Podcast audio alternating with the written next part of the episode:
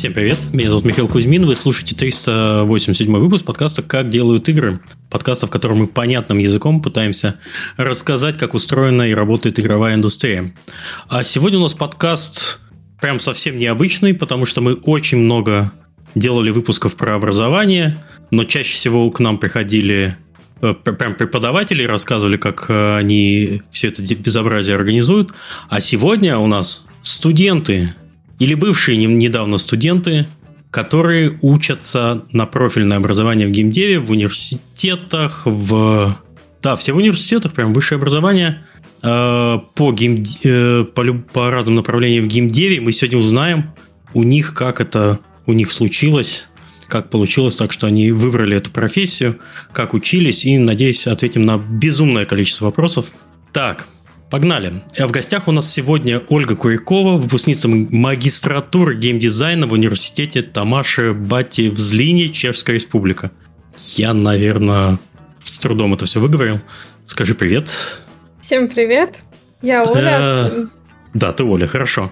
Ну, я не знаю, сейчас интро какое-то о себе рассказать или мы чуть Нет, чуть-чуть попозже. Я сначала всех представлю, а потом каждому э, отдельно обращусь. Э, Даниэль Смулько, студент Бреда University of Applied Science на программе разработчик игр, второй курс программирования. Всем здравствуйте. И Андрей Базаев, студент того же университета, только третий курс программирования. Да, день добрый.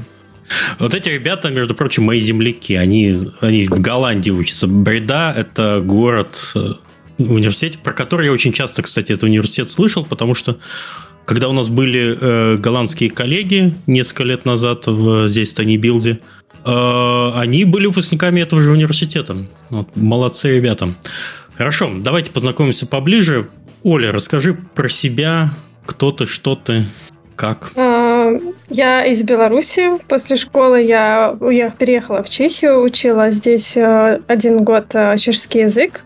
И потом поступала на бакалавриат э, в Праге в университет. И на магистратуру я поступила уже в Слин в другой университет и училась геймдизайну именно.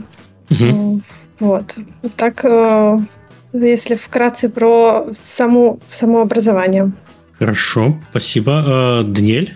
Э, я из Латвии. Э, сразу попал в этот университет сразу после школы. Уже очень давно интересовался компьютерами, программками разными. Даже во время своего школьного я сам что-то программировал, что-то создавал. Такие как, не знаю, Discord-бот, к примеру. Mm-hmm. Очень фановая темка была для меня. Изучал разные языки. И, в принципе, выбрал разработку игр. Э, больше из-за того, что я очень обожал игры. Я очень много в них играл. А ну, и такая возможность была за границей, и, в принципе, почему бы нет. Возможностей гораздо больше, чем в Латвии, к сожалению. И я попал сюда. Пришлось выезжать mm-hmm. из Латвии. А в Латвии, то есть, получается, совсем ничего нет? Ну, э, в Латвии больше обычные IT, какие-нибудь. Mm-hmm. Даже вот Data Science тоже появляется. AI уже тоже пошел в, в обиход. Но вот именно разработки игр и такого метода обучения, который в этом университете, там не mm-hmm. Окей, хорошо. Мы еще про это чуть поподробнее чуть позже поговорим. Андрей? А, да, значит, я а, поступил в 2021 году, а, но как я вообще познакомился с университетом, а, получается, в 11 классе я решил, что, ну, наверное, лучше поступить за границу, и мы с родителями съездили, получается, в Нидерланды, так там было несколько неоткрытых дверей одновременно, uh-huh. и поэтому а, я посетил университета 4, наверное, и только в этом университете была программа именно для игрового программирования, потому что а, то, что отличает этот университет от других, то, что он очень сильно фокусируется на твоей дисциплине. А, то есть ты не будешь просто делать игры, ты будешь именно сфокусированно работать над движком или над визуальной частью или над дизайном. Вот. В общем-то, я решил, что в другие университеты даже подавать нет смысла, потому что ну, это не то, что меня интересует, меня интересовало именно программирование, а, поэтому я решил подать заранее, а, я подавал зимой, а не весной, как обычно mm-hmm. делают, а, чтобы иметь возможность, если я не поступлю, поступить уже в какой-то университет в другом месте. Вот, но я поступил и уже три года учусь, особо не жалуюсь. Так, хорошо. Э, спасибо за представление. Давайте, у меня сразу же появилась куча вопросов, в чате, кстати, тоже спрашивают. Первый вопрос из чата вообще, а что по баблу вообще? Сколько это стоит? Это, это а, чего? Это какие-то деньги надо платить? Заткните ушки, заткните так. ушки. Лучше такое вообще не, не надо. Очень большие деньги. Очень. Так, хорошо. Не, ну, э, я знаю, что в Голландии э, берут займ на учебу обычно. Это типа Student Loan, э, когда... О. Я не помню его размер, э, но обычно ты просто у государства берешь деньги, а потом в течение там сколько-то лет там жизни выплачиваешь там по 100 евро в месяц, и потом это у тебя в течение жизни ну, ты расплатился. Брал mm-hmm. важное слово, потому что сейчас они провели реформу и повысили процент в 20 раз примерно. Э, э, и э, надо платить 2.6% в месяц или что-то в этом роде. И сейчас вот собираются даже студенческие протесты против этого. Ну да, система была довольно глупая, но думаю, для слушателей это не особо важно, так они не из Нидерландов. Это было только для нидерландских студентов.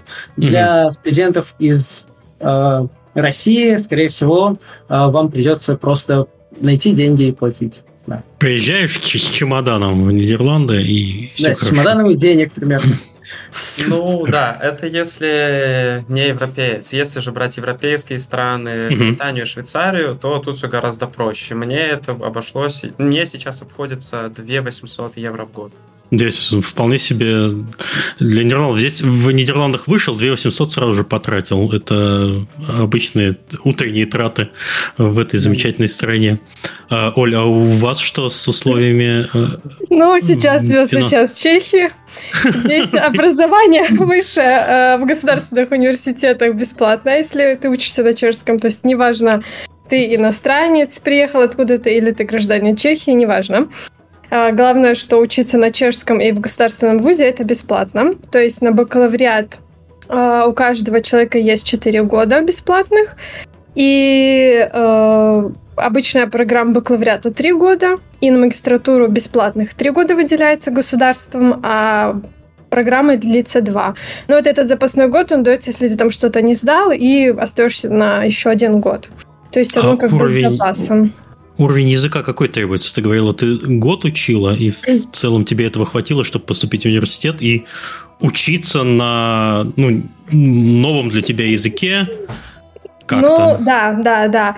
А, за год о, это же славянская как бы группа языков, чешский язык. То есть угу. для нас это достаточно, ну, как бы не то чтобы просто, но и не сложно, не, не как-то а, сказать, что нереально выучить. То есть за год учится чешский с нуля на B2 уровень. И для университета, ну, как бы плюс-минус хватает. А, я не, B2 училась... это уже довольно, выс... довольно высокий уровень, да. Да, типа за я год еще нифига. училась в...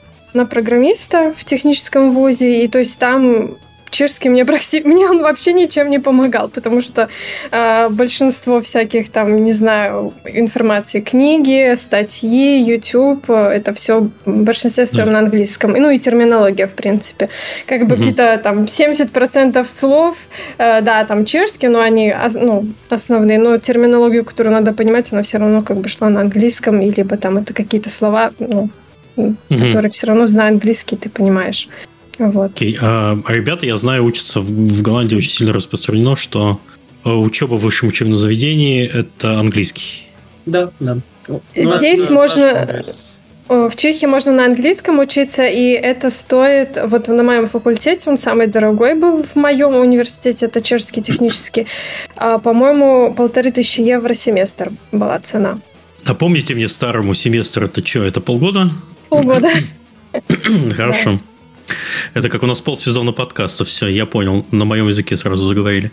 Э, так, но я так... Хорошо, Оля всех, короче, на лопатки положила тем, что если знаешь язык, учишься бесплатно.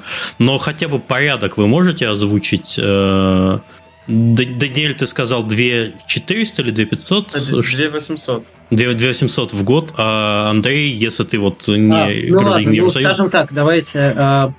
В первый год вам придется а, ну, во-первых, оно каждый год растет, становится все хуже и хуже, а, но в первый год вы должны учитывать, что вам помимо а, в районе 10 тысяч евро за обучение, ну, может быть меньше, может быть больше, может быть ровно. Вам придется еще отдать примерно такую же сумму в залог, что вы можете продолжать обучение. Угу. То есть изначально вам нужно будет подготовить ну, огромную сумму, грубо говоря, для того, чтобы начать обучение. Поэтому я могу сказать про стипендии, которые можно получить, чтобы сократить эту цену. Угу. В общем-то, если вы поступаете как раз-таки зимой, вы можете, ну, могли как минимум два года назад подать на несколько стипендий. Одна голландская стипендия, которая дается только на первый год в 5000 евро. А, вы можете, даже чем то, что она от голландского правительства, вы ее можете подать даже из России. А, следующая стипендия – это стипендия Orange Tulip или же вашего университета, они взаимоисключающие. И mm-hmm. она уже идет в 3000 в первый год, а, и потом в полторы каждый следующий год, если не заваливаешь ни одного экзамена. Вот. И Э, таким образом, вы сможете покрыть как минимум первый год, но дальше mm-hmm. уже все равно придется платить, ну, по тысяч восемь, да. Но здесь вот у нас в новостях, если читаю местные новости, постоянно что-то студенческое сообщество в Нидерландах кошмарит. Э, то давайте мы запретим учиться на английском языке то давайте, то вообще студенты вообще не приезжайте, потому что жилье здесь дорогое, вы никогда здесь не снимете. И там, короче, Э, ситуация развивается с каждым годом, если не, если не месяцем. Такой бесконечный сериал. Как гонять э, голландских студентов? Как ну, еще их замучить? С жильем-то правда. Угу. Жилье невозможно найти, особенно в таких городах, как Бреда, который город крутится вокруг двух университетов жилье mm-hmm. найти превращается вот как в «Мастер Маргарите» квартирный вопрос основной, тут тоже а, люди обсуждают жилье намного чаще, чем учебу даже, потому что ну, Нидерланды действительно страдают от этой проблемы больше, чем от чего-либо другого. А, да. Но сейчас они стараются построить, да, ну, я не знаю ни одного человека, у которого за учебу не было ни одного проблемы с жильем. Постоянно разводят, особенно если ты из другой страны. Как минимум нидерландские студенты могут объединиться. Вот, к примеру, одна жилищная компания в прошлом году в связи со всеми событиями решила поднять цену в два раза, ну, просто жилье за аренду. А, и нидерландские студенты объединились и не платили просто. А студенты из Болгарии, которые, вот, наверное, второй после нидерландцев тут Болгария, а, они, да, им пришлось платить в два раза больше. Вот mm. так. Окей, ну то есть э, я пока, то есть, а, а что-нибудь хорошее будет, я пока слушаю всех проблем и проблем, только, только Оля счастливая, ничего не платила вообще, там обучилась и вообще, и вообще красота. Нет, но я сейчас начала работать, я плачу налоги, и вот с моих как раз-таки налогов и моих коллег люди могут учиться в университете, ага. поэтому как бы университет же за что-то живет, это с государственных налогов берутся эти деньги. Поэтому я еще буду работать, это еще государство верну. Ну, вообще, э, кстати, вот, да, что... в Голландии не такие-то уж маленькие налоги, если честно. Вот удивительно, что они... Куда они уходят? Мы сейчас будем весь выпуск, короче, нет, нет, куда... Но, но налоги уходят на полный бред с учетом того, какие тут э, вводятся законы время от времени. А, как вот было с фермерами там недавно. Да, да ну, гоняют. Все, все уходим, далеко, далеко уходим. Да, мы уже начали на, за жизнь, короче, все. Собрались тут голландцы и начинают э. Главная отличительная черта голландского человека – это жаловаться. Вот у них них это любимое вообще. Если голландец не жалуется, это, это не голландец. Хорошо. А, у меня был еще такой вопрос. Помимо, помимо денег, с, с выбором э, университета более-менее понятно. Ты, Андрей, приезжал сюда, посмотрел. Э, Даниэль не нашел у себя в стране ничего. Оля Оля, Оля, что? За бесплатным образованием да, приехала. За, приехала в Чехию с, с Беларуси за бесплатным образованием. В вот. Беларуси а... тоже есть бесплатное образование, справедливости ради, но просто мне в тот момент захотелось попробовать что-то необычное, скажем так, поехать за границу. И это нас объединяет. А, второй вопрос. Что требуется для поступления? Вот ты, человек, который вот Андрей приехал, э, посмотрел, что эти учебные заведения э, от тебя потребовали для того, чтобы ты смог туда поступить? Да, ну начнем с общих частей. Каждый университет просил от вас uh, IELTS не меньше шестерки, что ну, довольно мало. Что, прости? IELTS, ну, экзамен по английскому не меньше 6 из 9 а, баллов. Окей. Вот. В принципе, даже, наверное, сейчас в России можно его сдать. И довольно несложный экзамен, и просит не так много, поэтому это будет самой простой частью поступления. Угу. А дальше, если мы идем именно по программам а, обучения на геймдизайн, а, то, скорее всего, у вас будет а, вступительный экзамен в ходе маленького проектика, но у нас на обучении в нашем так, университете был спрос намного больше, чем в других университетах, и спрашивали тоже больше на поступление. То есть у нас надо было онлайн-тест по алгоритмам, ну, это просто, ну, если вы учитесь э, в России, у вас, скорее всего, э, вот эти все алгоритмы на, в школе даже проходятся, довольно простой был тест. А, дальше... Сортировку пузырьком дают? Может быть одно из первых заданий. Но там, типа, ну, Это у нас был мем, одно время в подкасте был мем, мем про сортировку пузырьком. Хорошо, радуешь. Вот, а дальше а, просят, так как у нас обучение для программирования как минимум все на C++, просят сделать а, игру на плюсах.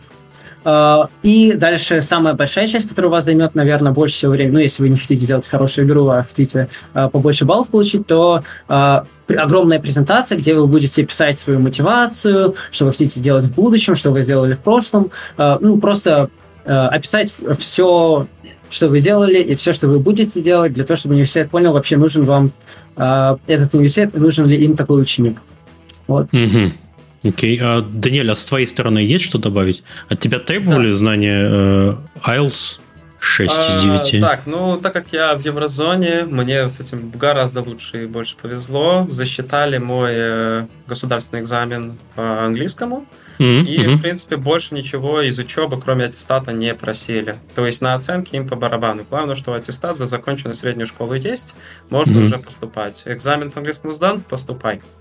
А, да, по поводу поступления, самое, наверное, вот такое интересное, это то, что нужно реально сделать какой-никакой, но проект на определенную тему. У нас была тема просто сделайте игру, которая будет написана на C++ в тематике снега.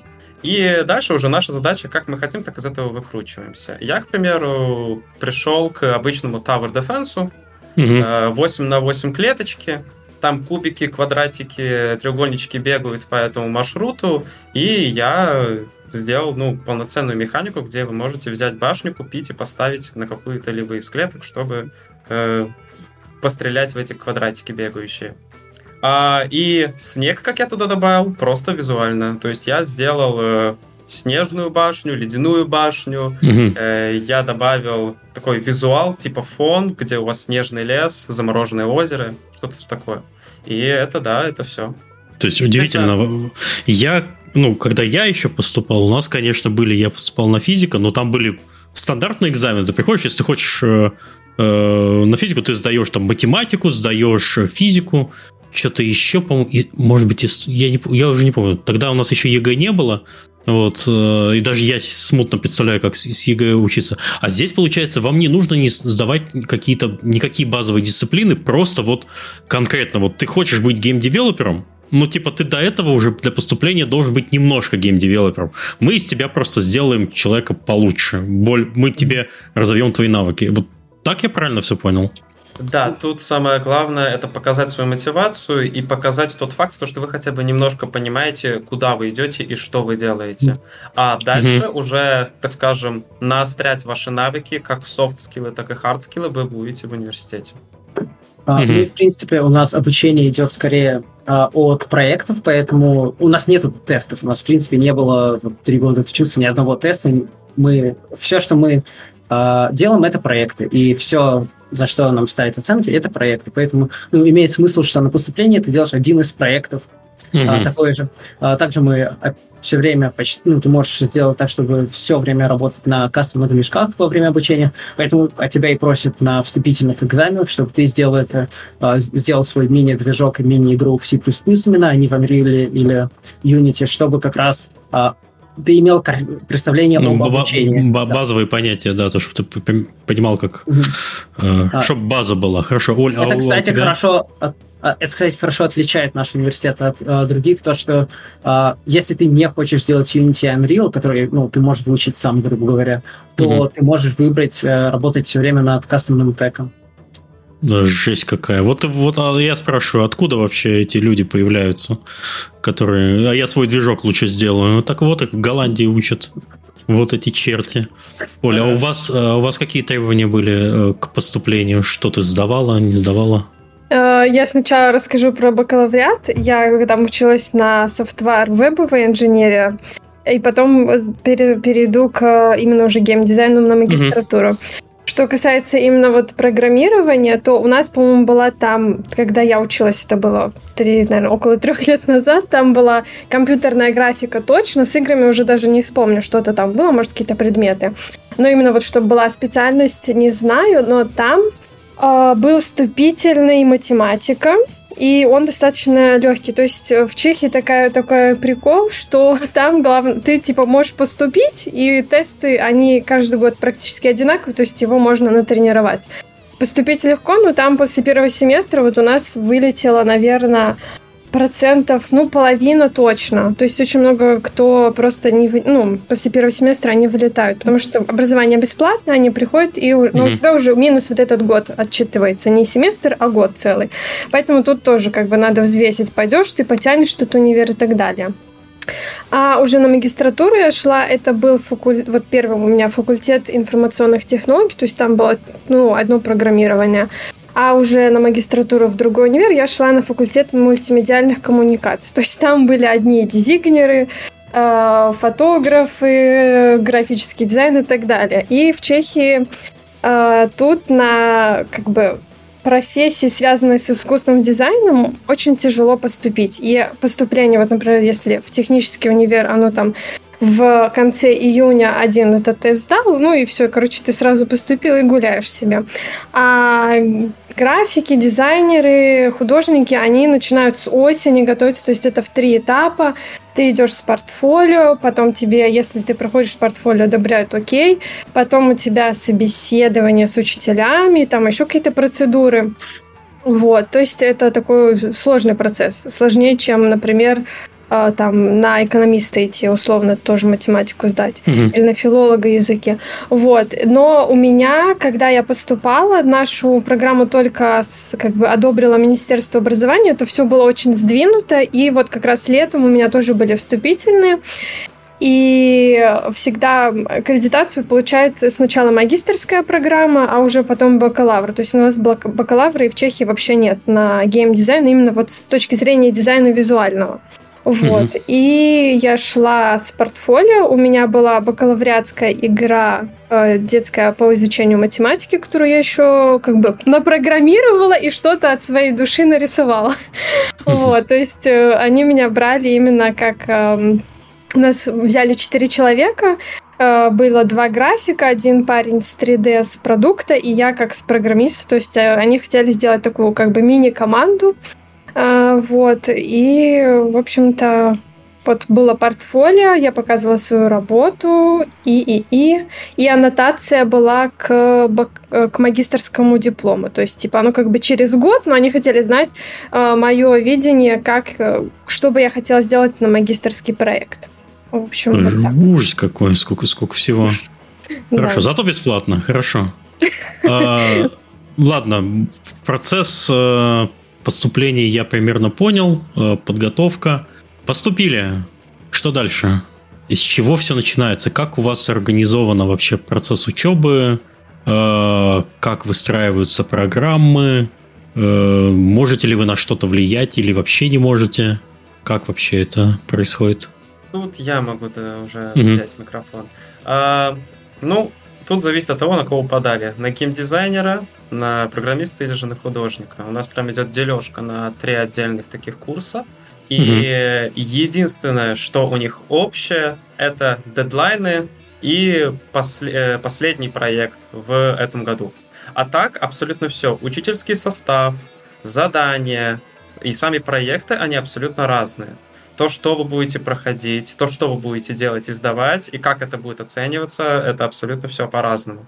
Угу. К примеру, Сейчас у дизайнеров э, заканчивается первая четверть, где им нужно было сделать разные три настольные игры. Первые три недели они делали на одну тематику, вторые две, вторые две недели на другую, и последние три недели они сейчас уже законч...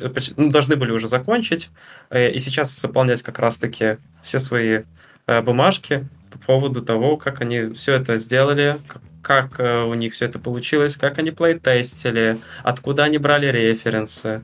И, если не ошибаюсь, им нужно было сделать э, в Tabletop-симуляторе свою игру тоже. Так скажем, mm-hmm. перенести с реального мира в виртуальный, чтобы уже учителя в течение следующих двух недель оценивали всех их проекты. То есть, получается, а... обучение, по сути, всегда привязано к каким-то проектам, к живым. Да. Да, оно всегда привязано к проектам, оно всегда привязано к фидбэку как со стороны так учителей, так и со стороны других их э, однокурсников своих. Да, mm-hmm. Потому что проще объединиться в какую-то группку, каждый принесет свой, свою какую-то игрушку, каждый во все игрушки поиграет, и таким образом у вас будет достаточно данных, чтобы хотя бы записать к себе в блокнотик и как-то улучшить свою версию. А, какие-то, подожди, а общие дисциплины есть? Э, не знаю, вот. То есть вообще просто чисто специализация. А, ну, потому я что... могу сказать, что угу. а, есть а, общий проект. То есть у нас а, перв, а, последний блок а, первого года, а, потом или весь первый год, ну, последний блок или последние два блока во втором году и весь третий год а, работаешь с как раз вот эти три дисциплины, объединяются и делают какой-то общий проект. А, и угу. уже в общем проекте, ну, понятно, если а, ты дизайнер, но знаешь немного кода, ты можешь подсобить, типа, людям, которые программируют, ну, и наоборот. Слушайте, а сколько лет вы учитесь, получается? А, четыре года. Четыре года. Это, знаешь, напоминает, напоминает какой-то какой-то Games Jam, растянутый, блин, на 4 года. как, как, как по-другому я это описать не могу. То есть есть люди, которые что-то знают, особенно когда ты сказал, что если ты, в принципе, э, артист, то а, ну, немножко еще кодируешь, то почему бы не подсобить? Мне это прям совсем напомнило. Класс. А, ну и у нас еще везет нам, что даже внутри вот этих трех специализаций ты еще выбираешь по второму варианту специализацию. То есть э, дизайнеры могут выбрать System дизайн, Level дизайн, UI, UX потом. Uh-huh. А, точно так же художники всякое в худине делают процедурные вещи, вот это как раз мы на стыке математики и а, визуального. А, персонажи, концепты, окружение, а, анимации, ригинг, вот это все, это отдельные дисциплины, которые ты, скорее всего, выберешь в начале второго года, и так как основная цель обучения, в принципе, это построить твое портфолио, то ты будешь, э, ну, с этой дисциплиной до конца, грубо говоря. Э, понятно, mm-hmm. если тебе не понравится, можно сменить почти в любой момент, но большая часть все-таки старается построить целиковое портфолио, начиная с второго года. То есть первый год это больше как обучение, да, у тебя все равно идут эти маленькие проекты в портфолио, но основные э, части твоего портфолио будут строиться уже со второго года. И, и э, я скажу так, что вот э, то портфолио, которое получают э, большая часть студентов и, на нашем обучении, э, дает возможность получить стажировку. В прошлом году 80% людей э, получило стажировку после третьего года. Вот. Э, тут я немножко добавлю. Первый mm-hmm. год, он, в принципе, такой общий. То есть э, каждому, каждому, получается, студенту пытаются как бы в общих чертах впихнуть по факту как можно больше, научить как mm-hmm. можно большему, то есть дизайнеру учат всеми дизайнерскими штуками, как и систем дизайну, так и UX дизайнеру или даже UI будут как-то немножечко рассказывать. Mm-hmm. А уже больше ко второму году вас уже будут просить немножечко поделиться. И да, у вас немножечко критерии будут тоже отличаться. Mm-hmm. То есть, если вы выбрали систем дизайн, то ваша задача как бы уйти именно немножечко поглубже в эту, и э, в эту, в эту сферу, и уже оттуда как-то пытаться э, выполнить свой проект. То есть э, в первый год вы получаете какое-то общее представление о вашей, э, ну, сложно назвать, наверное, профессии, ну ладно, хорошо, профессии, а потом вы уже получаете более узкую специализацию. Хорошо, mm-hmm. а на третий год что происходит? А, третий год, вот как раз я сейчас в третьем году, а, они его меняют почти каждый год, третий год меняется, но могу рассказать, что сейчас происходит. Mm-hmm. для, если вы визуальщик, то а, первые два курса, ну, курс, первый блок, ну, это четверть, у нас они блоком называется. В первом блоке вы будете делать э, личный проект, второй э, блок вы делаете общий проект с другими художниками, третий, четвертый э, вы подключаетесь к программистам, дизайнерам, к большому проекту. Вот. Что в это время делают программисты и дизайнеры? Э, большая часть программистов и дизайнеров объединяются в команды и э, делают прототипирование в первый, два, э, первый блок. Э, второй блок они заканчивают с э, минимальным продуктом, то есть который э, ты можешь сесть, поиграть, он может абсолютно не отполированную, но э, концепт готов. Mm-hmm. И последние два блока вместе с визуальщиками, они дорабатывают это до полноценной игры. То есть, грубо говоря, год на разработку игры. Но также ты как программист можешь выбрать технический проект, вот то, что я выбрал, к примеру, и ты весь год разрабатываешь некий продукт, который сфокусирован именно на программе. То есть у нас нет дизайнеров, у нас нет художников, но мы делаем игру. Вот, к примеру, сейчас то, чем я занимаюсь, это мы разрабатываем кроссплатформенный э, движок с PathTracer, и кросс-платформа у нас э, ПК PlayStation, то есть у нас есть доступ к DevKit, и мы разрабатываем mm. э, на C++ с нуля, то есть просто с пустого проекта мы делаем так, чтобы у нас было э, ремейк, если вы знаете такую Nintendo игры Super Monkey Ball, но теперь с PathTracing, кастомной физикой, кастомным вообще всем, и на кросс-платформе. Э, вот, как так. И весь Круто. год мы это делаем. Тебе прям нравится, что ты делаешь, я смотрю вообще. Да, Очень да, приятно. Да. да я еще могу добавить то, да. что, наверное, это отличие вообще в целом всех голландских университетов. Вот второй курс, который был у Андрея, он все-таки да немного будет отличаться от моего второго курса, который сейчас у меня. Mm.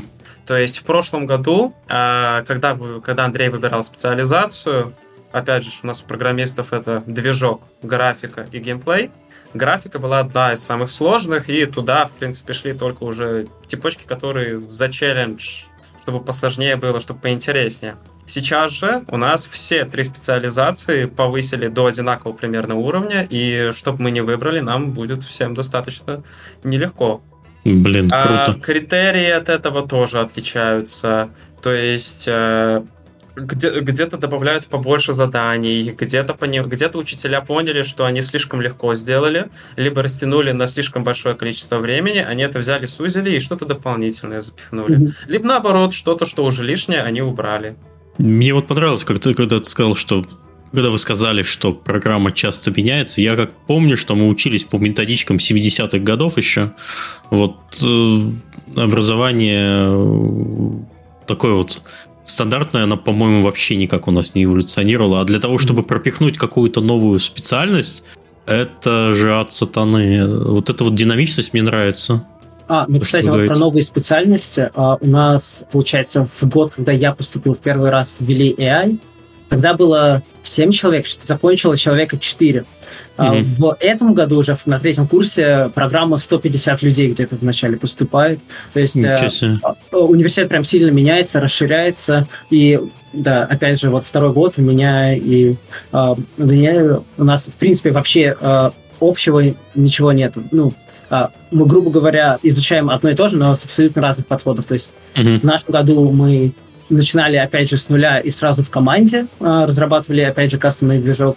И, а у Даниэля он уже начинается соло-проект. Вот. Угу. Окей. Okay. Сейчас, прежде чем Коле перейти, давайте завершим четвертый год. Что вас ждет, что тебя ждет в следующем году, Андрей? А, а, Даниэля а, там... Ну, четвертый год, это, с одной Забей. стороны, звучит как пол, полностью тебя просто обкрадывают, то есть ты должен платить за обучение, но весь четвертый год э, стажировка. Это у 80% людей. Э, О, ты просто стажируешься весь четвертый год в разных компаниях, у, э, и но у тебя ты идешь где-то работаешь, ты еще за это платишь. Да, и за стажировку тебя, скорее всего, не будут платить, поэтому да. О, идеально ты, ты будешь просто. платить за работу. А, но есть еще два выбора, которые выбирают, опять же, вот эти 20% оставшихся. А, это ты можешь с помощью нашего университета начать а, свою маленькую компанию с другими студентами, или ты можешь сделать личный проект целый год. Но понятно, что большая часть хочет все-таки уже поработать в компании. Не зря же уже три года отучились, хочется уже заняться работой. Ну, ну, неплохо получаешь. Хорошо. Про перспективы после выпуска мы чуть попозже поговорим. Mm-hmm. А, Оля, у вас как вот э, эти года делились? Чем вы занимались? Я бы еще чуть-чуть вернулась к динамичности развития uh-huh образования, как университет меняется. Из-за того, что я была одна из первых абитуриентов, то есть это только-только была свежая программа, и мы были первых четыре mm-hmm. студента, вот, то у нас это даже менялось не на следующий год, потому что ну, мы как бы поддерживаем связь с ребятами, которые поступали на следующий год после нас. Да, там что-то поменялось, но и учителя у нас было, то есть два учителя на четыре студента, это очень такой как бы а, личный подход, скажем так. То есть у нас времени учителя на студента было достаточно большое, на консультации там и так далее. Потому что вот на, маги- на бакалавриате там на потоке училось 800 студентов, учителей было много, у них было время, но тебя как бы в лицо никто вообще не знал, кто ты и что ты. Тут более личный подход.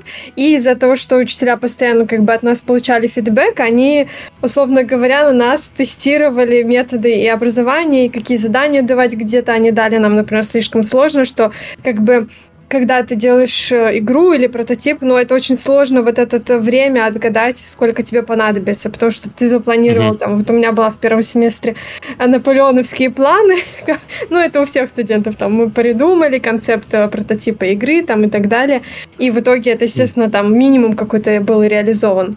Да, и, вот. но есть а... нюанс, надо это все делать. Ты, конечно, придумал, хорошо, молодец, а теперь делаем. А теперь садимся за компьютер и делаем. Вот. А насколько я знаю, ты учился на физике, я думаю, что там не, не так это важно. И вообще, кстати, не знаю, как ребята, но я своей математической школе образования в Беларуси отдам должное. Это то, что меня вытянуло на бакалавриате на информатике. Потому что только математика, интегралы, там, матанализ меня вытянуло. Мне программирование не шло. Вот, и я поэтому в дизайн и ушла. Вот. Что мы делали на первом курсе? Э, у нас было два, два года учеба, учеба магистрская и четыре семестра. И получается, что э, на магистратуру это ну, как бы брали нас, э, студенты спрашивали, какой багаж знаний у тебя уже есть. И на первом семестре каждый студент выбирал себе скилл, который хочет прокачать. Uh, вот, у меня это был 3D, потому что я 3D очень плохо знала. Ну, как бы я знала Photoshop, Illustrator, а 3D слабенько. И вот я изучала Blender. Uh, привет, этот Blender гуру с YouTube. я не знаю, есть ли тут любители 3D и так далее. Вот, uh, в общем, я делала игру, прототип, э, вдохновленную Зельдой. Вот, у меня был план, это должна была быть какая-то развлекающая детская игра. А, то есть концепт игры я придумала, на это время я потратила, но перейдя уже к реализации, там прошел прототип, что там, то есть а, какой-то environment был в сцене в Unity сделан, и, э, вот, напрограммирован там управление персонажем, какое-то минимальное анимация вот этого вот характера. Сори, я просто на русском уже не все знаю. Mm-hmm. Не, говори, мы мне, здесь свои. Мне, мне в первую очередь лезет на чешском, потому Можешь что на, на, английском... Можешь на чешском еще начать. Хорошо. Вот. И в общем-то, вот так. А, параллельно у нас мы изучали Unity, но вот ребятам это сложнее давалось, потому что ребята были с дизайнерских специальностей, то есть там, ну, в Unity C-Sharp, мне как бы это было вообще... Я просто сидела и слушала. Ну, или ребятам помогала, что-то объясняла вместе с учителем. А, потому что, ну, говорю, вот у нас эти учители и четыре студента, это было очень такое, как э, маленькая группка. Вот. Потом э, во втором семестре у нас э, был юбилей нашего факультета, ему было 20 лет, и от нашего ательера, это мастерская, как бы э, требовалось показать уже результат. Вот. И, в общем-то, мы с ребятами делали игру к 20-летию э, факультета.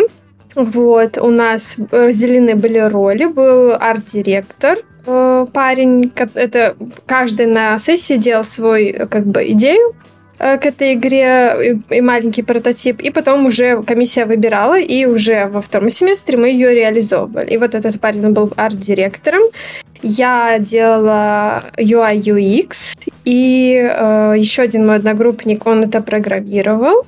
А, и одногруппница моя одна, она делала 3D-ассеты в игру. Uh-huh. В общем, вот, мы все это собрали, игра есть на Ичайо, она вышла, а, вот, так что можно поиграть. То есть и у тебя под... тоже получается процесс обучения вокруг проектов сконцентрирован? Да, да, да, uh-huh. да. На семестр мы выбираем проект и делаем. Там еще во втором семестре у нас э, было задание взять э, шаблон Unity и накинуть на него графику, но учителя как бы в середине семестра поняли, что мы либо не успеем сделать эту игру, и как бы ательер не покажет результат университету, а это как бы бюрократические вещи, надо результат показать, потому mm-hmm. что деньги были выделены, там компьютеры закуплены, не знаю, VR-очки, там вот это вот все, и результат университет хотел увидеть. Вот, так что мы эти шаблоны как бы отложили и еще параллельно портфолио делали. Но ребята как бы свои портфолио подделывали, потому что они еще на бакалавриате делали, я делала его с нуля. Вот. Потом у меня еще была стажировка на ательере в мастерской цифрового дизайна. Там я делала анимированный веб-сайт. Вот, ну mm-hmm. это такая как бы отступление. И в, на сессии мы делали, каждый из нас делал трейлер к этой игре, и потом тоже один из трейлеров выбрали, который уже как бы в рекламу пустили там, ну, как-то на университетских страничках там этот трейлер крутили и так далее. В третьем семестре мы делали... Что мы там делали? А, мы делали VR-проект. А, вот, э, то есть, да, у нас э, были очки, э, по-моему, от Мета, если я не ошибаюсь. Угу. Вот. И, и, и я делала, я не знаю, если кто-то знает, можно, есть такая, ван, я видела на стиме, кажется, Ван Гога э, перенесли в виртуальные очки, то есть можно в картину Ван Гога зайти в кафе и посидеть, в общем-то, классная штука, и мне очень эта идея понравилась, и я делала проект, посвященный художнику из моего города Марку Шагалу, вот, то есть я брала его две картины. Одна это дом, и в него, типа, как бы персонаж в нем, и он видит, а из окна видна другая картина, там город. Тоже я переносила mm-hmm. все текстуры, делала это в 3D. Вот. А четвертый, четвертый семестр, это уже был последний семестр, мы делали дипломную работу. Вот. Я делала мобильную игру э, с Paper Cut иллюстрацией. А, как бы оно было ассимилировано. Угу. вот, ну, короче, вот если вкратце, то вот так проходило. Слушай, я пытаюсь у себя, вот я выслушал вас всех, и у меня такое чувство, что вот у ребят по голландской системе у них как-то все более структурировано. У вас, я послушал, такой легкий чешский хаос. То есть, а мы вот это вот сделали, а потом еще вот это вот. Э, я правильно тебя понял, что у вас как бы, ну, немножко такой в разнобой? Ты занималась чем хотела, ну, относительно там выбирала на себе на семестр какую-то такую маленькую роль и этим занималась. Это, это, это, это так вообще? На самом деле нет. Чехи очень любят структуру и порядок, но, но я могу, но. прошу заметить, тут творческие но белорусы люди. тут работают, да. Не-не-не, тут пойдет речь про творческих людей, тут как бы дизигн, э, вот, художники и все такое, и как бы они, учителя нас старались не ограничивать какие-то рамки. То есть, если они угу. видели, что, например, я не хочу, ну, как бы изначально вот эту игру, которую мы все вместе делали, а, предлагали мне делать программирование, часть, вот. Но я не хотела, я сказала, мне это не интересно, я не хочу заниматься mm-hmm. программированием, я хочу на пользовательские интерфейсы. Они сказали, ладно, окей, если... Ну, и вот мой другой одной группе сказал, а я, наоборот, хочу научиться программироваться. То есть mm-hmm. шло не о то, чтобы использовать свой скилл, шло о то, чтобы научиться чему-то новому, и если ты этого хочешь действительно. Mm-hmm. И никаких никаких ограничений, рамок не было. То есть, ну вот единственное, что Unity нас ограничивали, потому что мы вроде бы излагая, как-то хотели на Unreal учиться, но потом как-то мы все-таки остались на Unity. Вот, mm-hmm. решили, что Unreal мы еще успеем научиться. То есть вот. многие Зря. решения Зря такие, вот, программисты. А ты вообще свой движок пишешь, ты вообще молчи. Да. Ну, ситуация-то с Unity известна какая сейчас, поэтому... Ну, ну да, да, да. да. Ну, а полезнее было бы Но из вот нашим учителям отдать должное, что они к нам прислушивались, что мы хотим, а, пытались как-то подстроить вот эту всю mm-hmm. программу. И, говорю, на, нас учителя называли подопытными кроликами, потому что мы были первые, и они еще смотрели, mm-hmm. как мы успеваем okay. сделать это задание, и насколько нас еще можно как бы протолкнуть, сказать, ну вот это хорошо, но посиди-ка ты еще, вот давай ты дотянешь. Да, я вот именно вот это вот почувствовал в твоем разговоре, что у тебя не было как бы, ну, такой прямо вот э, выработанной, что ли, структуры обучения, что ли. Ну, ну, это я говорю про предметы именно нашего ательера. У нас угу. были предметы общие с дизайнерами, со всеми, то есть весь факультет, где все магистры. Э, то есть это э, цифровой дизайн, графи... ну, диgital дизайн, графический дизайн, рекламная фотография, там много чего. А потом, кто там, звук, ну, звукари, не знаю, как это их правильно, саунд-дизайнеры, угу. кинематография, то есть все все, что касается, например, там телевидения, газет, вообще мультимедиальной коммуникации, у нас были как бы экзамены при этим лекции, и это было mm-hmm. достаточно структурировано. А вот именно уже вот эта творческая часть, да, она такая как бы была, ну, вольная. Окей, okay, творческая часть осталась творческой, это ну хорошо. Ну да, да. Окей. Okay. Так, а у меня такой вопрос. Или ты хотел, Андрей, что-то добавить? Я видел, а, да, да, вот как раз по теме сейчас а, про разные направления. Я хотел сказать, вот если вас в российских, э, ну просто вообще в университетах пугает то, что вы будете изучать какую-то философию, историю, вот это вот все, э, что вас не особо интересует. Э, у нас на программе один предмет. Вот кроме того, что мы делаем программирование, у нас вы будете изучать ничего. Вот только программирование и будет. Вот что немного, конечно, может смутить тех, кто хотел бы изучить математику или физику, но это на самообучение тогда.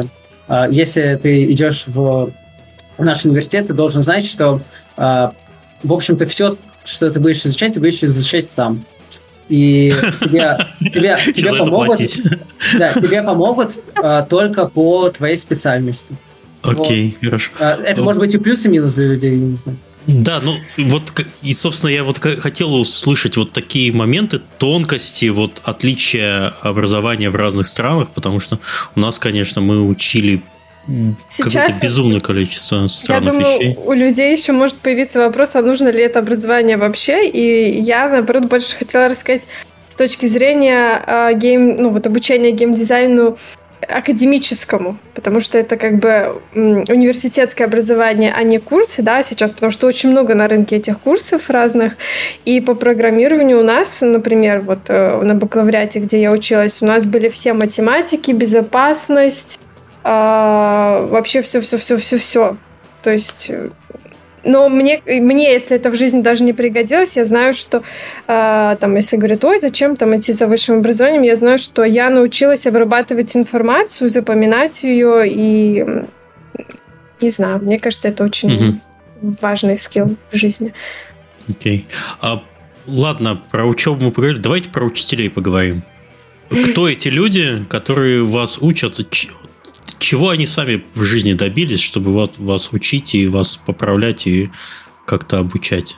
Кто а, вас учил? В нашем университете можно точно прям выделить одного такого учителя, Яко.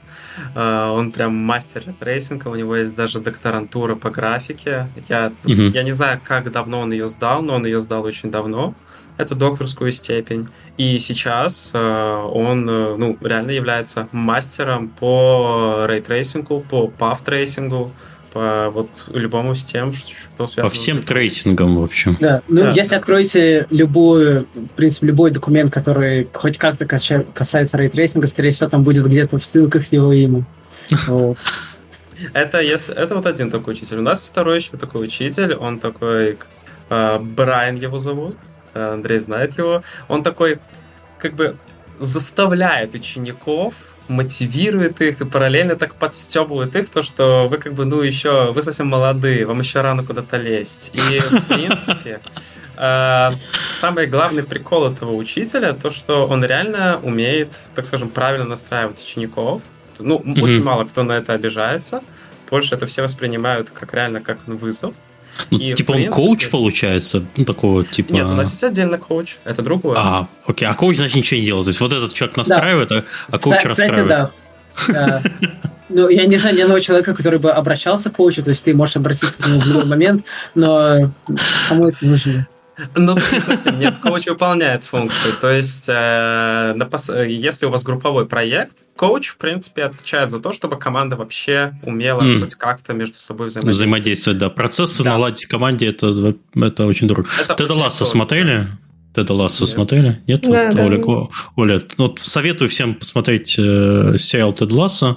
На Apple TV Plus есть. Э, вот как раз про коучинг, про то, как э, тренер американского футбола позвали в английский футбольный клуб, э, так сказать, настраивать, на самом деле по другой причине, но это уже спойлер, настраивать процессы в команде, вот как он э, это все проводил, очень, очень, очень рекомендуется. Хорошо, отвлеклись. Э, то есть учителя у вас есть и дипломированные специалисты, то есть они сами когда-то в геймдеве работали, у них есть, э, скажем, полевой опыт. Ой, мы, все... подожди, подожди, мы Олю не, не выслушали, мы вас послушали, а кто у тебя учителя были, Оль? Uh, так, uh, главные учителя, вот которые в нашем ательере нас учили, вот эти два учителя, они занимались разработкой игр. Выпускники также моего факультета, вот они и, получается, занимались организацией открытия этой специальности. Оба в геймдеве были, ну и сейчас там работают. Видела превью, что мой вот один из учителей выступал на какой-то недавно конференции по блендеру, он прям мастер в блендере, он постоянно какие-то uh-huh. проводит, и у него своя фирма, он занимается лоу-поли, продает ассеты на Unity, Mm-hmm. Раньше, по крайней мере, не знаю, может быть, сейчас что-то изменилось, потому что я уже выпустилась практически полгода, ну, не полгода. А таксуют, а таксуют в универе для души, получается. Ну да, да, да, что-то вроде. Вот. Они собирались еще открывать бакалавриатскую как бы специальность, и уже нас, нам предлагали идти, потому что у нас уже степень маги- магистров, и магистры могут обучать бакалавров. Вот, предлагали нам кому что преподавать. Э, и также у нас еще, кстати, воркшопы постоянно всякие разные были. И один был, он прям проходил, наверное, в течение половины семестра каждую неделю. Приезжал к нам а, молодой человек, э, он сценарист, э, если знаете, «Мафия» игра угу. чешская. Ну, чехи Ой, да, разрабатывали да, да. «Мафию». Вот, и сценарист. Да, да он работал над мафией, сейчас еще какой-то у него проект, только я сейчас не, не вспомню, кажется, он рассказывал. Вот, так что мы проходили сценаристику с ним. Потом у нас был учитель, но он с нашего же факультета, с аудиовизуальной коммуникации, и с ним мы проходили F-мод. Э, музыку делали для игр. А, вот. И еще у нас был э, какой-то молодой человек, только я не помню, откуда-то он к нам прилетал, и тоже недельный воркшоп был. Он угу. из мультика занимались. То есть были интересно. постоянно преподаватели и много таких приглашенных звезд, которых как это беседа с интересными людьми. Да, были с Bohemia э, Interactive. Блин, забыла, как называется игра. Если знаете скандал, где двух чехов, за... они, короче, эти сканировали карту какого-то острова в Греции, а это был военный объект, их посадили, и, короче, еще два года они сидели в тюрьме, пока министр Чехии их оттуда не достал. Вот эти ребята к нам приезжали с мастер-классом. Все в татухах, а, наверное, греческих. Нет, ну. там вообще спокойные такие Миша. два дизигнера. Вот. И были еще у нас э, Саморост, если тоже знаете, такая игра. Ботаникула и Саморост они делали. О, да, это Аманита дизайн. Это, это, это Аманита, да, да, да, да. Да, Яков Дворский, он у нас был, кстати, в подкасте, ну, давно, лет 10 назад. Он русский да. знает? Нет, он не знает, у нас был подкаст наполовину на английском, наполовину на русском. Э, в целом, ну, мы вообще... Я скажу, как мы тогда еще не, не вели прямой эфир, мы... Я просто потом... Мы как бы общались с ним на английском, наши фразы мы потом переводили, я mm-hmm. потом вырезал английский, он отвечал на английском, и в целом понятно, что он отвечал. Я там подсрочный перевод не делал, но приятно было пообщались. пообщались. Mm-hmm. Класс. Я вообще фанат этих игр. Я и Саморозь прошел, и, и прочее. Я прямо дичайший. Ну и, вот, чучу, такие... и чучело тоже.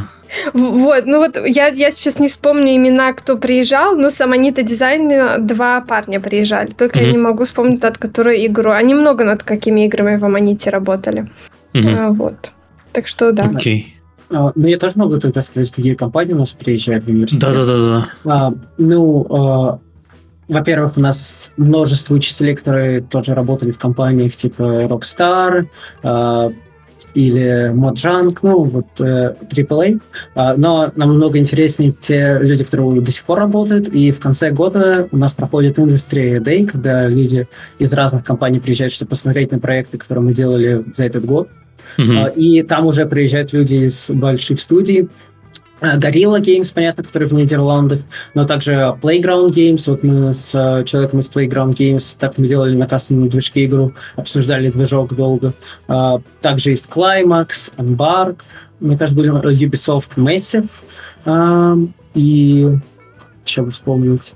Ну да, в общем-то, из многих AAA компаний. Mm-hmm. Но это даже не единственный момент, когда ты можешь показать свои достижения э, людям из AAA. Есть также проходит э, в нашем университете одна из самых больших выставок процедурного контента э, Epic, и туда уже приезжают люди, чтобы учиться, поэтому там и из CD Project Red, и из, даже, мне кажется, из Богемии кто-то был, если я правильно помню люди приезжают именно посмотреть на лекции, которые э, дают другие э, люди из индустрии, но также ты как студент, если ты чего-то добиваешь, ты можешь дать уже э, лекцию на выставке перед людьми э, из индустрии и уже, скорее всего, получить работу нормальную. Э, угу. Вот. Но это в целом мы так плавно переходим в вопрос. Или ты, Данил, Данил хотел что-то добавить? Не, пока, в принципе, а, Андрей тут максимально все подробно расписывает. Что, то есть, э, учителя являются либо у них был опыт работы в геймдеве, либо ну, они больше э, учителя, и у вас есть приглашенные звезды, которыми вы можете пообщаться. Ну, звезды это я так называю. То есть из именитых компаний, из э, названий студий, в которых всех на слуху. Э, в целом с этим процессом понятно. Хорошо.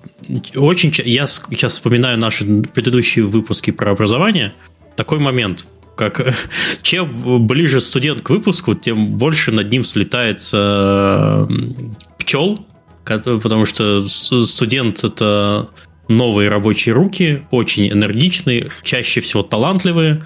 А, устройство на работу. То есть вот есть ли какие-то перспективы походят к ли вам, ну, сказал, что на регулярной, скажем, основе, допустим, на последнем курсе э, представители каких-нибудь местных компаний э, голландских или там из соседних государств, которые потом, по сути, замечают талантливых студентов и просто взяв их под ручки, перевозят к себе в студию, и э, они уже там работают. Есть такие практики или нет? Это точно было, и у нас даже такие студенты, которых вот так вот забрали со всеми руками и ногами, отдельно mm-hmm. регулярно приезжают и дают свои лекции о том, что происходило с ними, как они засветились, как их заметили, mm-hmm. через что они прошли, и потом даже уже про личный опыт тоже рассказывают. Такое точно есть, такое mm-hmm. случается даже ну, достаточно регулярно. Это нет такого, что это один из нашего курса, такое может быть, наверное, и больше людей, но угу. чтобы прям так человек максимально идеально засветился, то у него должен, у него должен быть очень хороший проект. Угу. То есть они смотрят на проекты и, и там общаются. Вот uh есть такие люди, которые приезжают из студии специально посмотреть на uh текущий выпуск и, может быть, себе кого-то подобрать для выполнения своих рабочих задач. Да, да опять да, же, да. А, как я говорил, в конце года каждый год проводится Industry Showcase, как раз люди приезжают, чтобы посмотреть из разных компаний на студентов. А, но также у нас проходят а, почти регулярно портфолио ревью, то есть люди из разных компаний, вот, получается, в следующем месяце это будет Climax, будут приезжать и ты можешь просто показать свое ревью по любой специальности, они посмотрят, скажут, что доработать, чтобы как раз устроиться в эту компанию. Если ты хочешь устроиться, то тебе то-то, то-то нужно будет для твоего портфолио. Да, потому что у каждой компании, компании есть специфика, как по жанрам, так и по платформам, mm-hmm. так и по, вот это, по, по всему остальному. Окей. А у вас, Оля, при, приезжали именно для устройства на работу? Хантили? Ну, Э, сложно сказать, потому что у нас всего 4 студента было. Mm-hmm. Вот. Это, у нас не так много, чтобы там кто-то на нас... Э, была очередь у наших дверей прям. Но были... У нас э, учителя нам подготавливали какие-то скажем так, список чешских именно гейм, ну, компаний, которые занимались mm-hmm. геймдевом. Вот, но он, вот не знаю, кстати, с чего э, ребята, потому что один парень, он уже работал, когда учился. У меня была подработка, но не по геймдеву, и получилось так, что ну, сейчас, э, насколько я знаю, что индустрия немножко такая фризнутая, и ее немножко потряхивает. Поэтому а, как бы не могу сказать, что как-то за нами охотились, вот, но было, угу. надо было поискать себе место э, рабочее. А, окей, окей, хорошо.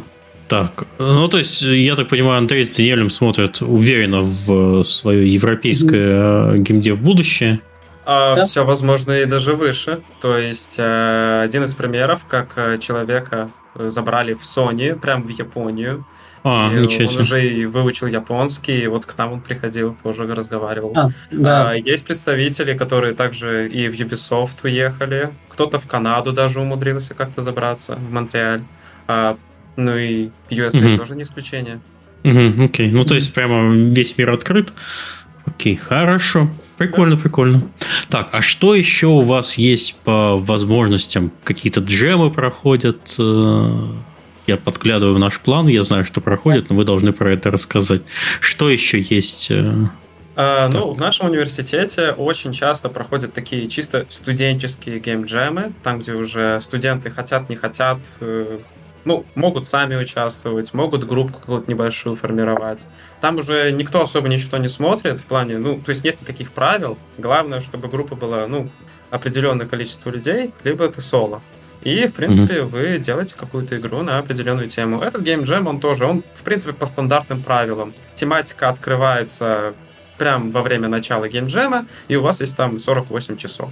И все. И, в принципе, вот так вот в рамках университета, и все, что вы можете с этой игрой делать, это спокойно использовать как на портфолио, ну и поучаствовать в локальной гейм У нас это... У нас это было сделано так, что был геймджем уже, мы были на втором курсе, и в геймджеме участвовали ребята с первого курса, вот второй курс мы, и позвали еще программистов с факультета информационных технологий. Мы пришли, uh, там быстро надо было себе взять умных ребят, вычленить как-то, с кем ты хочешь создать команду, и озвучили тему, также было там 48 часов, или да, да по-моему, 48 часов у нас было. Вот, моя команда выиграла за графический дизайн э, приз. Вот, но было прикольно. Э, было что-то, по-моему, тема у нас была разделение. И также, ну, это была уже чистая инициатива моих однокурсников. И э, мы делали в рамках факультетского мероприятия, то есть это было что-то возле Рождества, и мы делали Game Night. То есть мы украшали, как, ну, была там какая-то печеньки делали ребята с маркетологи. И мы с нашего ательера зарезервировали себе какую-то студию, ну, какой-то класс, и принесли туда настольные игры. И у нас прям, короче, мы не ожидали, что будет такой ажиотаж к нашему ательеру. У нас была очередь, и все столы, которые мы подготовили для настольных игр, я уже даже не вспомню, что там была наша вот эта игра к 20-летию на компьютере. А, мы делали какую-то там даже розыгрыш, ввели рейтинг, кто лучше всех э, там больше бачков наберет. И настольные игры. И, в общем, да, нас потом еще ну, как-то там стипендию нам какую-то за это дали, что вот мы проявили инициативу mm-hmm. и организовали mm-hmm. в рамках мероприятия еще одно внутреннее, и оно произвело там вообще какой-то колоссальный фурор. Вот. И еще была такая активность у нас э, перед летним семестром мы ездили на пленер. Первый раз мы ездили в чешский город, вот, а второй раз мы ездили в Венгрию. И там тоже какое-то творческое задание, и ты должен его сделать. Вот так. А в чем выражается творческое здание, если вы куда-то приезжаете в Венгрию, а что там э, делать? Что, что там делать? Вот Венгрия. Там было, это было очень реально интересно, потому что на бакалавриате у меня была мега скучная учеба, а тут постоянно вот какие-то mm. такие движения были. То есть первый раз мы приехали, и с одногруппниками мы еще были не знакомы, и мы сделали, чтобы разнакомиться, общий проект. Это была как, ну, типа городские игры, знаете, когда делают, я не знаю, как это по-русски, типа Уникова гра, по-моему, нос называлась. Мы придумали какие-то где-то подсказки там под лавками, что-то такое. То есть это реальная игра в городе была. И mm-hmm. в нее играли учителя и другие студенты. Вот, и Э, Geocaching называется такой, когда ты раскидываешь по городу предметы, и по подсказкам надо да, да, да, да. Ну, то есть там было так, что ты проходишь а, вот эту вот как бы как путешественник какую-то вот популярную вот эту дорогу, какие-то закоулки мы там красивые выбрали, там какие-то были еще истории, что там какая лавка означает какой памятник где чему. То есть ты изучаешь город, играя. Вот. Угу. А второй раз мы ездили в Венгрию, там была деревня какая-то, и наш факультет, учителя выкупают по одному домику, и какой-то из одних домиков, ну, несколько участков, они его объединили и сделали там творческое пространство, там, то есть какие-то совершенно дикие штуки висели, типа там э, скульптура, подвешенная за ногу на дерево, что-то такое. Ну и как бы студенты тоже мы придумывали, но тут уже у нас у каждого был э, свой проект уже на второй mm-hmm. В общем, ну, было прикольно. И это очень сближает и другие, с другими ательерами, и с учителями. То есть это такая как бы неформальная обстановка была, весело, классно и еще тепло. Окей. Okay. А у вас, ребята, что помимо джемов я смотрю, список у вас большой. Да. А, ну, Расскажите про каждый отдельно. А, начнем а, с Playday. Это как раз скорее очень похоже на то, что а, описывали с этим. Э, люди приходят поиграть в игры. Да, а, то есть так как у нас обучение по проектам, постоянно есть какие-то проекты, которые а, находятся в разработке. И чтобы их протестировать в форме такого мини-QA проходит по средам а, раз в, в сколько-то времени а, вот эти а, play day, когда люди приходят и играют в твою игру, чтобы ты мог собрать фидбэк и улучшить ее. А, угу. Вот. А, Подожди, а Playday можно поиграть только в проекты, то, что у вас на факультете разрабатывается? Ну да, в этом смысле. То mm-hmm. есть эти плейдеи, они в основном в конце каждой четверти. То есть э, вы, как э, студент, в течение четверти разрабатывали проект, и вот в, в момент этого плейдея вы можете его запрезентовать, так сказать, всем mm-hmm. остальным студентам и учителям, и, в принципе, собрать дополнительный фидбэк прямо перед... Ну, это по факту прямо перед сдачей, но все равно у вас остается немного времени, чтобы улучшить. Mm-hmm. Вот, э, вот для этого, в принципе, Playday создан. Хорошо. А Industry Day это не то, что мы говорили, когда... Это э, да. да, это окей. Хорошо, гостевые лекции, э, мастер-классы тоже понятно. А, тут такой пункт техническое оснащение. На чем вы да. работаете? Я слышал, у вас есть э, PlayStation DevKit. Да, еще Хорошо. есть, а, а, ну, PlayStation DevKit и DevKit Switch есть, и Xbox. То есть а, все основные платформы у нас есть, и можно разрабатывать в любой момент, а, у тебя свободный доступ. Думаю, со второго года ты можешь просто, если ты хочешь какой-то личный проект, то есть, а, к примеру, мы разрабатывали кроссплатформенный движок для а, ПК PlayStation во втором году, а, а потом как личный проект один из а, сокомандников переносил его еще и на Switch. А, вот.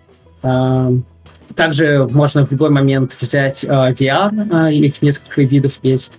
Так у нас тоже VR-игры разрабатываются, но и даже для личного пользования, если захочешь, можешь взять.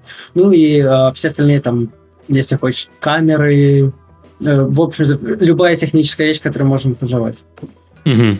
То есть не, не бедствуете в отношении. А, но это... но э, есть другой подводный камень. Uh, компьютеров у нас как таковых нету. То есть ты приходишь все время со своим ноутбуком, подключаешь ко второму монитору. Ага, окей. А, то есть всем то есть... выдаются лаптопы? А, Или нет, твой личный? не выдается. Твой личный. У тебя должен быть свой ноутбук, который а, сможет нормально работать ага. в ближайшие 4 года. Но это еще две с половиной плюс тысячи евро, да. Это не совсем подводный камень. Это, с моей точки зрения, это как раз дает больше свободы. То есть нету привязанности к какому-нибудь Windows аккаунту. Mm-hmm. Я могу пользоваться своим компьютером как я хочу, где я хочу хранить проект. Это абсолютно мое пространство.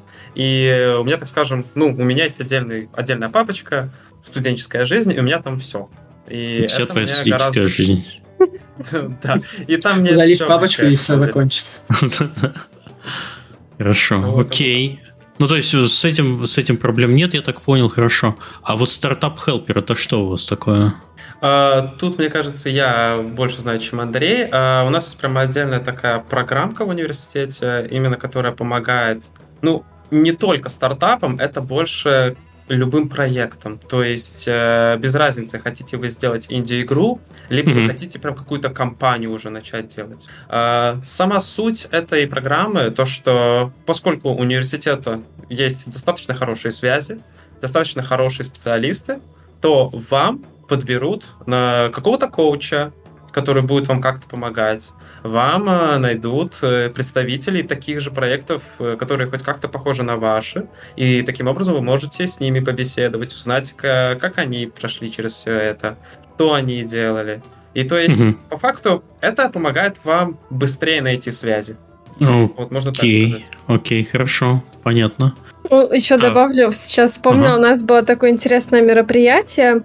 А, вот мы сделали вот эту игру э, к 20-летию факультета, и потом в следующем семестре, уже в осеннем, э, проходила гейм-выставка в другом чешском городе, в Брно.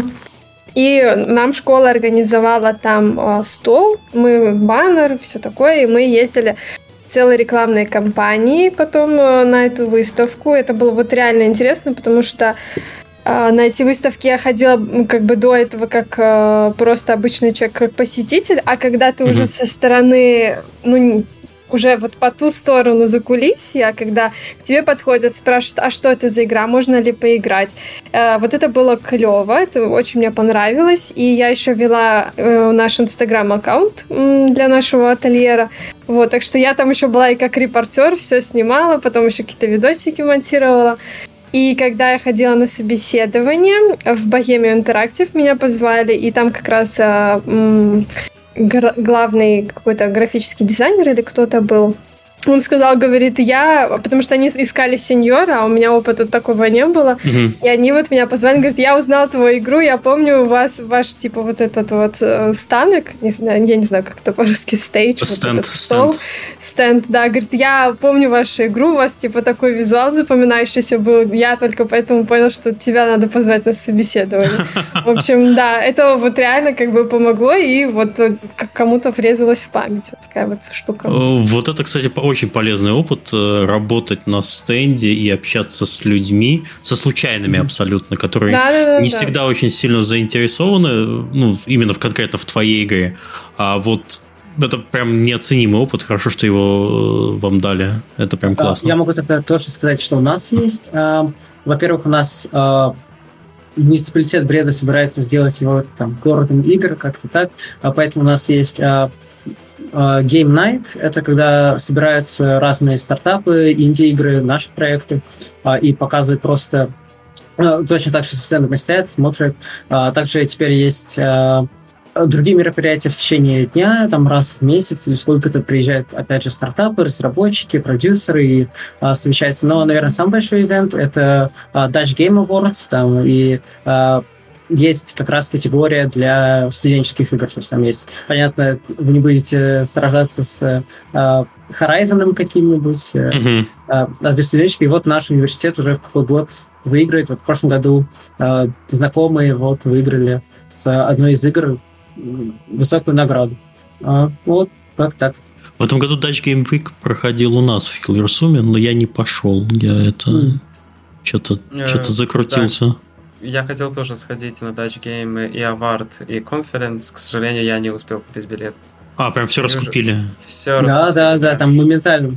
Их моментально, особенно студенческие, они, все, они всегда улетают. Mm, Потому mm-hmm. что не только, не только же наш университет э, на Games специализируется.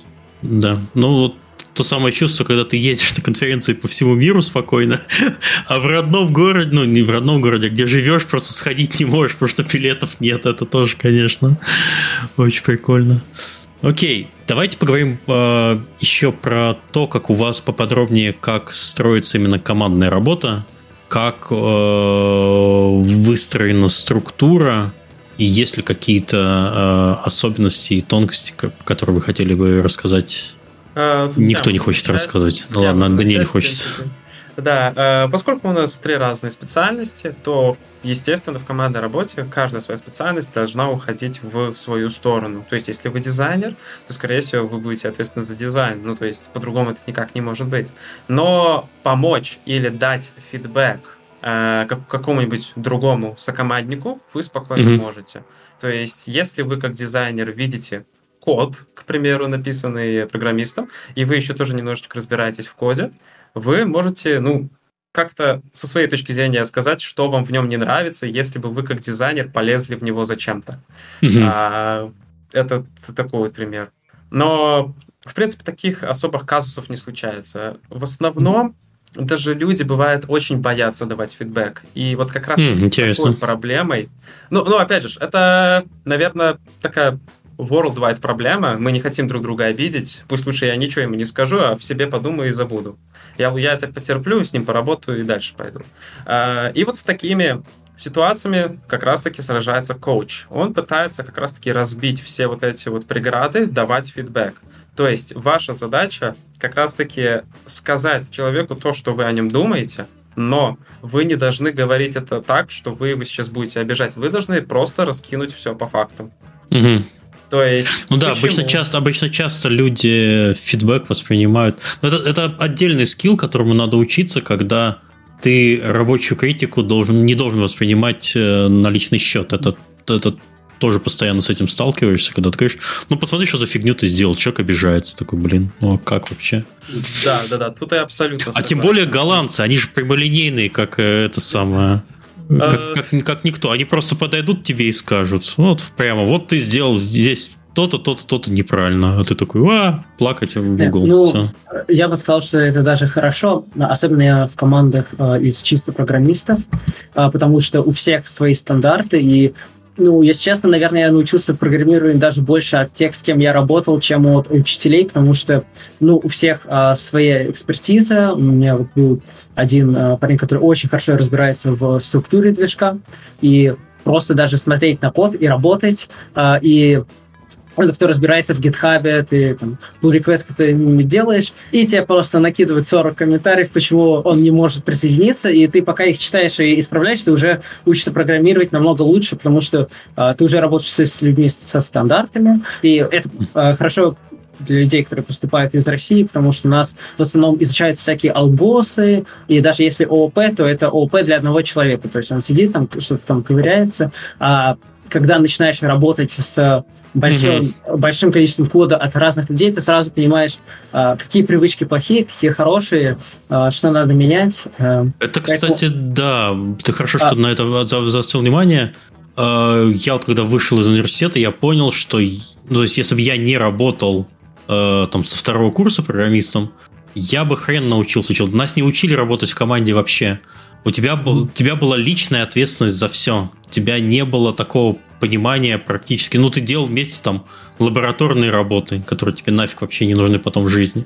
А вот чтобы что-то делать и именно э, обучать работу в команде, ну, прямо вот живому, э, не знаю, такому полевым условиям, когда ты вот работаешь в коллективе, и как правильно э, распределять ответственность, кто какие задачи делает, вот этому вообще не учили. Может быть, сейчас уже не так, я-то старый студент, а тогда была это прям большая проблема, я ее видел. Люди, которые выходят из университета, они не, не умеют работать в команде. Это вот прям большой, э, большой минус.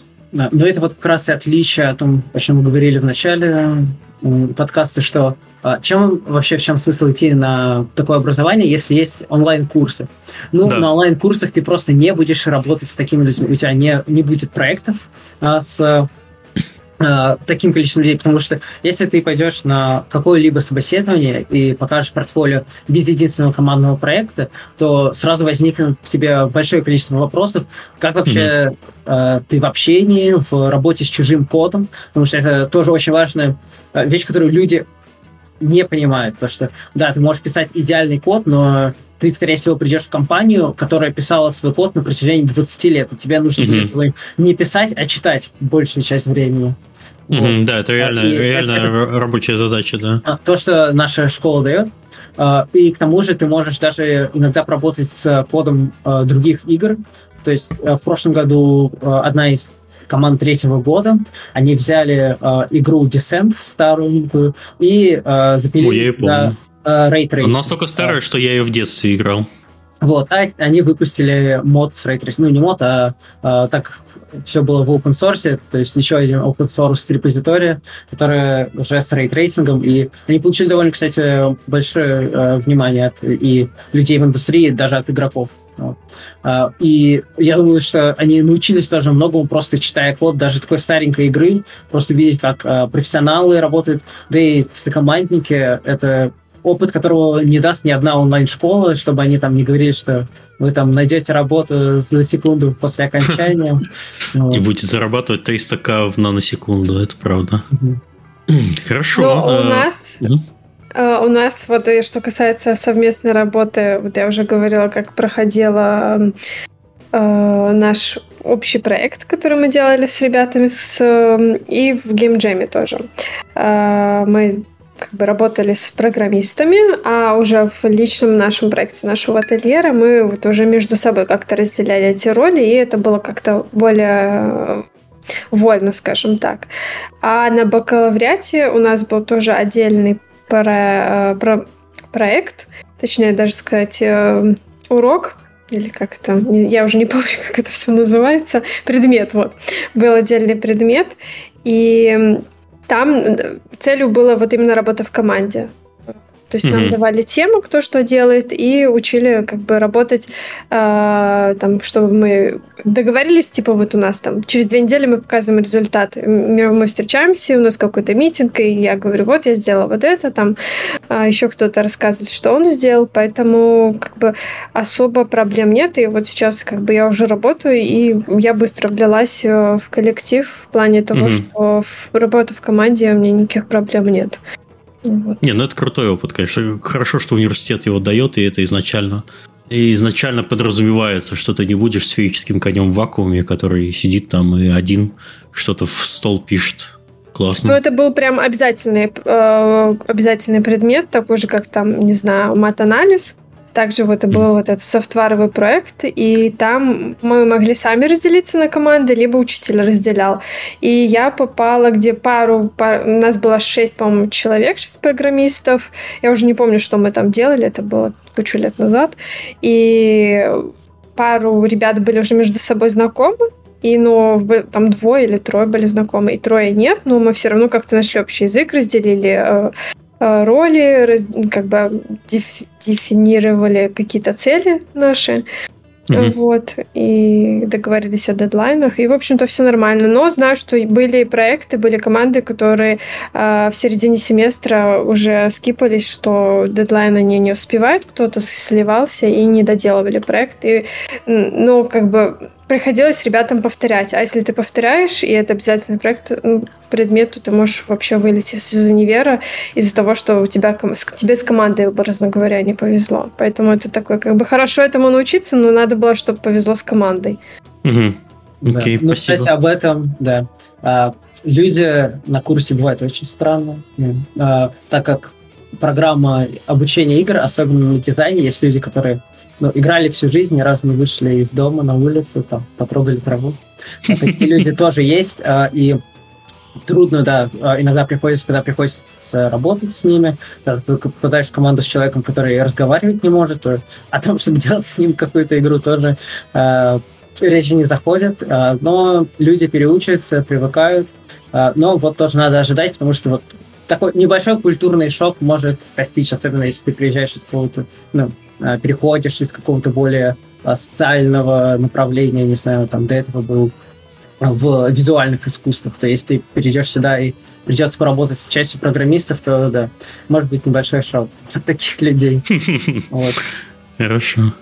Ну, а, вообще, да, в команде в целом бывает такая ситуация, что может произойти какой-то конфликт. Даже элементарно мы с программистом могли просто поссориться, то, что я хочу делать это, нет, он хочет делать это. И вот, вот даже такой элементарный конфликт нам нужно как-то решать. И, угу. опять же, главное к этому относиться профессионально, и если уж прям, ну, все плохо, не в драку идти, а вот звать учителей, спросить, вот как, как вот нам решать такой конфликт. Ну, Главное, у нас тоже чтобы учителя... это все не эскалировалось. подключались и как-то пытались решить, либо переделать команду, потому что у меня были знакомые, которые повторяли из-за того, что кто-то в команде слился, и, например, там из шести человек двое слились, а уже середина семестра, у тебя есть другие проекты, ты просто не успеешь вот это доделать. То есть были mm-hmm. какие-то ситуации, и ребята повторяли предметы из-за того, что вот в команде не смогли договориться, кто-то выпал там и так далее. Хорошо, а давайте еще поговорим про завышенные ожидания. То есть я очень часто в своей жизни сталкивался с людьми, которые... Э, я люблю играть в игры. Вот. Это, это, это, это все, это очень классно. Давай-ка я буду их делать. И тут они понимают, э, сталкиваются с суровой реальностью. У вас не было таких вот, э, не знаю, там небольших разочарований или, ну, даже не разочарований, а как бы несовпадение э, представления о том, что вот игры делать это на самом деле не то, что, простите, в них играть, или э, там есть очень много тяжелой и кропотливой работы. Ну, а, я скажу, наверное, наоборот. Ну, во-первых, конечно, таких много, особенно а, на первом семестре у программистов, потому что люди приходят, они в C++ забацали какую-то штуку по туториям или использовали чат GPT, что-то там набацали, пришли, а, поступили таких людей очень много отсеется. То есть у нас э, в первом году где-то 50% людей закончило курс без пересдач, то есть половина, что очень мало, mm-hmm. ну, скажем честно. Mm-hmm. А, но вот а, также я знаю, вот я и люди, которые там потом выбирают технические проекты, наоборот, становится настолько неинтересно играть в игры, и настолько... Потому что каждая игра напоминание просто о том, ох, я не могу это сделать сам, надо... Э, и уже становится намного интереснее их делать, чем играть. И я вот так подумал, в нашей команде, наверное, человека ДФА сейчас играют в игры на постоянной основе, а остальные большую часть времени ну, делают их. А вот у меня mm. как раз немножко другое ощущение. Сейчас, когда я уже прожил, прожил год разработки игр, я уже почти на каждую игру смотрю со стороны программиста. А вот как это сделали? А вот как это работает? Почему так быстро? Или наоборот, почему так медленно? И даже начинаю как-то копаться в этих подводных камнях. Элементарно, вот играя в Майнкрафт, меня вот может что-то прям удивить, к примеру, не знаю, mm-hmm. генерация мира да, то есть мы там немножечко затронули тоже генерацию процедурную на первом курсе, и, в принципе, уже гораздо интереснее стало, прям вот нет То есть у тебя, у тебя, наоборот, игры стали вызывать больше интерес, уже профессиональный. Да, То есть ты да. не просто, ну, типа, о, классная игра, я там, типа, 6 часов провел великолепно, и ты начинаешь... У тебя начинается, товарищ, проф, проф, это, профдеформация. Ты уже начинаешь замечать э, вещи, которые обычный человек не замечает, и тебя может, не знаю, потрясать какая-нибудь маленькая-маленькая деталь, на которую обычный игрок внимания не обращает, а ты просто понимаешь на, уже со своим опытом, что вот, блин, а вот как это сделать так, чтобы оно, блин, работало. Это Нет, очень круто. У графических программистов еще худшая деформация. Ты смотришь на реальную жизнь и думаешь, как это сделать в коде. Вот. Потому что я делаю графику, чтобы, типа, э, картинки в 3D были, и а, вот ты смотришь, какой, блядь, просто на, на лампу, э, на лампу посмотришь, и уже думаешь, боже мой, как же, я не знаю, как это вообще в коде сделать, там, смотришь там на всякие потертости, там, как э, отражение, э, зеркала, стекло, каждое э, стекло, это напоминает о том, что, о, а ты, парень, ты не запрограммировал стекло еще, вот, наверстывай. Ты давай еще отражение в зеркале давай делаем вообще. Вот. У меня, кстати, был такой вопрос на собеседовании как раз в Bohemian Interactive. Э, вот этот парень, который меня собеседовал, он спросил, он говорит, ну что, как у тебя уже с профессиональной деформацией, как вот, чтобы уже в пользовательском интерфейсе заметила, где какие баги? Я говорю, да, у меня уже началось. То есть меня, наоборот, триггерит, думаю, боже, как они выбрали этот шрифт, это же не вообще не читабельно, или оно не подходит, почему с засечками, или отступы какие-то. То есть у меня уже тоже глаз постоянно цепляется за какие-то такие, ну, недочеты, скажем так, если где-то что-то. Хорошо. Еще, еще что-нибудь, э, какие-нибудь такие моменты, которые вы не представляли, что с вами случится, когда вы поступите и начнете уже разбираться в, э, в играх немножко на другой ступени? А, ну, могу дать только рекомендацию, что, э, ну, по крайней мере, было так со мной. Вот ты поступаешь, ты делаешь какой-то уже первый вступительный проект, и ты ну, вот тебе первое задание, второе задание, ключ, ну ладно, я сам справлюсь, как-нибудь там симпровизирую, что-то сделаю. Э, все время хочется сделать что-то свое, но э, вот то, что надо понять, если особенно ты программист, что люди делали, занимались этим уже лет 40, и написано столько всякой э, ресерча э, подобного, что не надо пытаться переизобрести велосипед. Есть уже столько mm-hmm. готовых решений, которые, если ты просто сядешь, почитаешь, э, ты сможешь выйти просто на абсолютно другую высоту по сравнению даже с твоими однокурсниками, потому что все приходят и хотят делать, вместо того, чтобы учиться, особенно вот в такой работе, которая проект тебе дают, сразу хочется прыгнуть в него, показать, что «О, а я сделал быстрее, чем остальные, а я сделал лучше, чем остальные», но э, лучше возьми время, почитай, и потом уже через год ты будешь обгонять всех на две головы. Ну, в целом переступать, знаете, этот мем про как мальчик делает длинный такой шаг на лестнице, переступая через пять ступенек, вот лучше вот такого не делать, когда ты просто скипаешь какие-то знания, тебе нужно постепенно э, наращивать свой опыт. Да, у нас, кстати, учителя очень часто на первом курсе затрагивали такую тему, то, что вот вам дали задание, вам дали проект, который вам нужно сделать, ну и мы сразу такие, а мы сделаем это, это, это, добавим вот это, и вот тогда у нас получится алмазик. А нам учителя сразу говорят, да, то есть сделайте самое базовое, а потом уже начинайте mm-hmm. добавлять сверху, если у вас есть время. И вот как раз-таки Бывает, что и не успеваешь самое базовое сделать, и нужно как-то с этого выкручиваться. Просыпается кранч, просыпаются уже недосыпания какие-то начинаются. И вот э, самое главное, да, это не завышайте свои ожидания от того, что вы можете. Потому что, скорее всего, как э, и в обычной индустрии, вам придется сделать фичикат, очень много что убрать, и потом только закончить хотя бы хоть какой-то проект. Угу. Я соглашусь Хорошо. с Даниилом, что надо как-то вот э, свое время учитывать, потому что планы могут быть огромные, а потом, когда садишься делать, на чем-то можешь увязнуть и так далее. Вот, но насчет велосипеда скажу вот больше про креативную творческую часть. Тут, наоборот, лучше вообще искать вдохновение вообще из природы, из жизни, где угодно искать решение каких-то креативных вещей. И вот это как раз то, где надо применить что-то, что ты ищешь что-то новое и что-то вот можешь принести в индустрию, придумать, и, в общем-то, будет топ. Вот тут, кстати, наверное, наше обучение отличается, так как у нас все-таки просят а, подходить более систематически, более...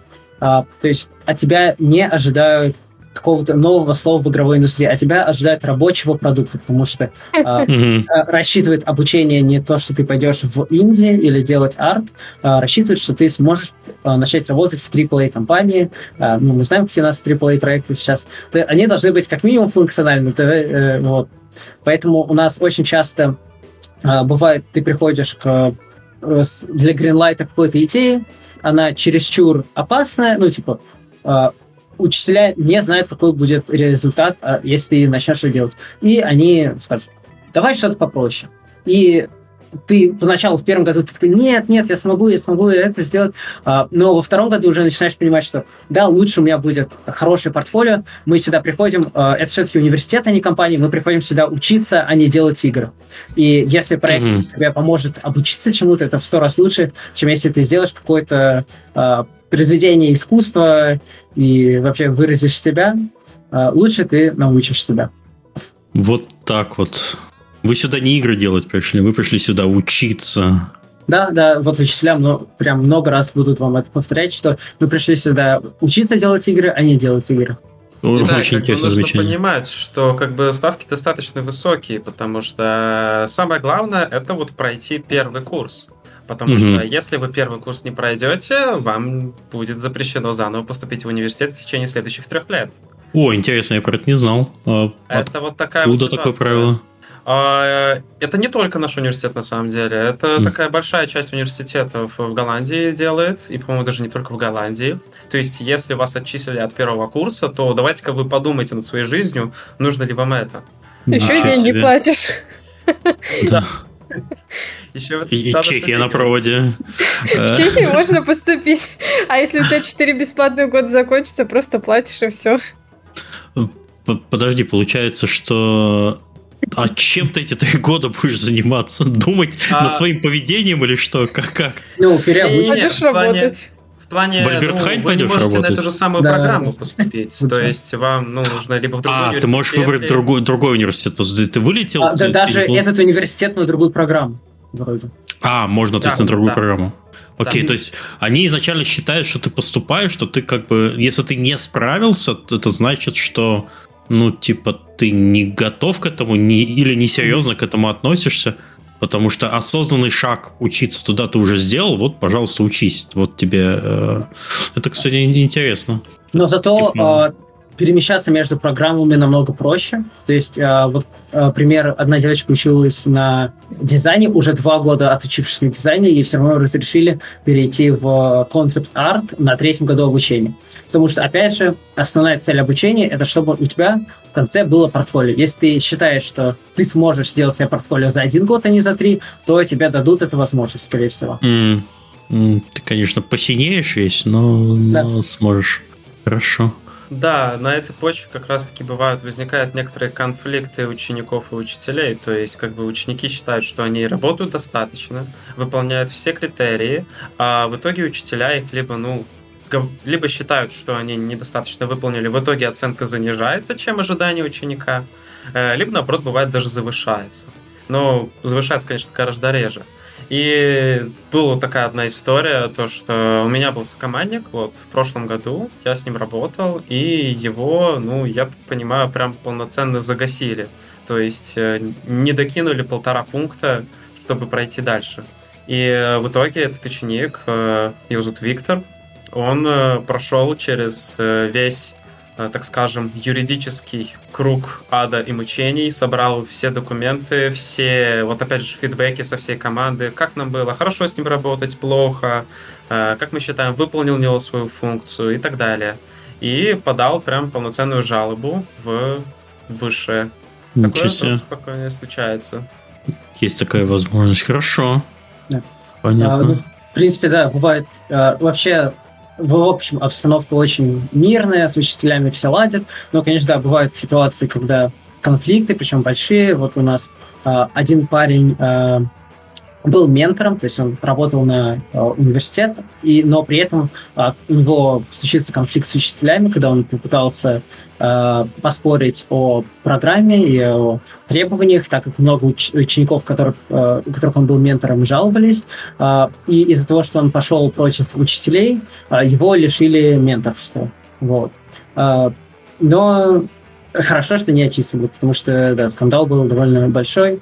А, но, как я говорю, вот я три года учился, это единственный пример, который я, в принципе, мог uh, uh-huh. вспомнить. Вот.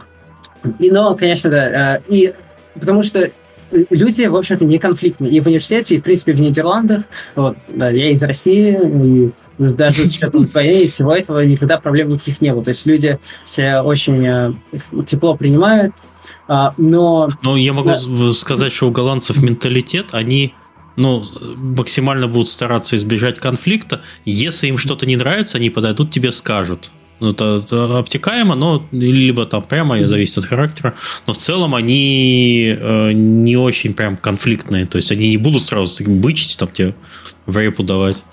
Вот. А, как-то да. постараются это решить. Если ничего не получается, то они там будут уже это как-то mm-hmm. по-другому разбираться. Вот начать по-другому разбираться, вспоминается история, которая вообще э, в первый раз за все обучение произошла э, с нашим курсом. Какой-то парень, э, ну, у него совсем потекла голова, он не смог закончить год, он рассорился со всеми знакомыми, и совсем ему стало плохо, похоже, и в начале и года он просто разослал всем э, что вот, не приходите в где-то не приходите в школу, начал рассылать там э, угрозы всем. И, ну, понятно, что уже учиться ему не дали на кампус приходить, потому что ну, уже перешло легальный статус, и просто на него вызвали полицию. Ну, заслуженно бы. Вот. Но такие э, ситуации происходят вот реально раз за все существование курса. Но, да. Угу. Окей. Хорошо. Э, А, ну, на самом деле, у меня уже вопросы закончились и по плану, и я в целом для себя картину мира составил, как это учиться. Если у вас есть что-то в конце эфира, может добавить, можно добавить. Если нет, то можно прощаться. А вопросы какие-то из чата, может, кто-то спрашивал? Чат с удовольствием комментировал происходящее, но что-то вопрос... А, не, были же вопросы. Первое, что я спрашивал, это про бабло, почем, почем вы учитесь. Так, э, что еще у нас такое было? А, так, так, так. Сейчас, секунду. Я просто не выделяли вопросы, мне надо э, немножко проскролить. Сейчас, если я быстро не найду, наверное, будем э, закругляться. А, та-та-та. Блин, не вижу. Ладно, я не, усп... не могу найти невыделенный вопрос, не вижу прям совсем, не буду время э, задерживать. А, вот, э, какие планы у вас на будущее? Это, кстати, очень интересный вопрос. А, есть ли идеи для какого-то со своего проекта, или как вы вообще свои ближайшие годы видите э, в геймдеве после окончания? Понятно, что в Gorilla Games пойти работать или да, хотелось бы, наверное, как-то устроиться в AAA, но пока что я, опять же, я еще пока что на начало пути, прям такого mm-hmm. четкого не вижу. Естественно, mm-hmm. есть желание даже, ну, либо в USA, либо в Канаду, даже куда-нибудь туда подальше еще. Но это пока что, опять же, такие высокие достаточно амбиции. Я так пока... Тебе что, Голландия не нравится? Ты че вообще? Ну, туда Нет, Голландия все хорошо, но... Климат не, не, не, я, не я, я тебя понял. Да, климат, учитывая то, что у нас да. сегодня шторм весь день, да. это, это, это отвратительно.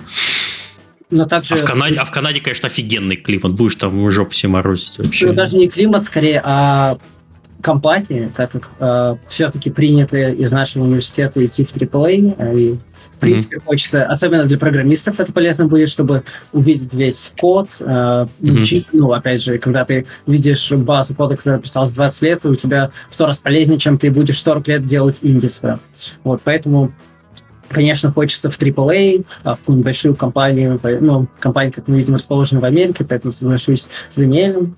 Mm-hmm. Вот, конечно, все пробуют на стажировку, ты подашь в 100 мест, просят подавать в столько мест, сколько сможешь, и выберешь лучше. Конечно, хочется поработать над какой-то большим релизом, большой игрой. Но вот из того, что доступно, точно, к примеру, Playground Games приезжает каждый год, и mm-hmm. Fable, Forza, они Forza уже делают, а, вполне можно работать Gorilla Games, много людей работают. Опять же, Ubisoft Massive, я знаю людей, которые там работают. Если кто-то знает компанию uh, Traverse Research, это компания, которая занимается новым uh, языком программирования Rust, uh, лидер mm-hmm. в мире. Вот. Uh, как-то так. Я смотрю, ты уже подготовился вообще. Ты уже вот, вот когда спрашиваешь у человека, э, кем вы видите себя через пять лет, он выдает тебе список уже такой. Вот здесь, здесь и здесь. Хорошо, это, это, это приятно слышать. А, Оля, у, у тебя чего? Я лучше пока еще буду думать, кем я стану, когда вырасту. Вот, ну. мне, мне нравится вот этот чешский подход вообще. Ой, там, да, там посмотрим. А, да, там как-нибудь. А, ну, в AAA я не хочу, я для себя это уже давно решила. Вот, у меня есть какие-то идеи по поводу своей там инди-игры. Начну ли я это делать, это вопрос, потому что, может mm-hmm. быть, и нет. Но пока что я немножко отдалилась от геймдева, но осталась э, в пользовательских интерфейсах, поэтому как бы в дизайне я осталась, а именно уже с геймом у меня больше какие-то скажем так, личные планы, свое видение, там, как я хочу, что делать. И вот в большую компанию по геймдеву я решила, что я точно не хочу. Mm, okay. вот это. Он, смотри, он парни амбициозные вообще, а тебе... Ну, мы программисты, нам нужно как бы да. Я просто а. поняла, что я не Компания хочу... большая, кода много, кайф вообще. Че да, мы тут да, думаем? Да. Маленькая компания, Большие мало компании, кода. свои движки, да, тоже интересно. Блин. О, вот там, я открыл сейчас чат, просит портфолио, да, я могу скинуть, в принципе.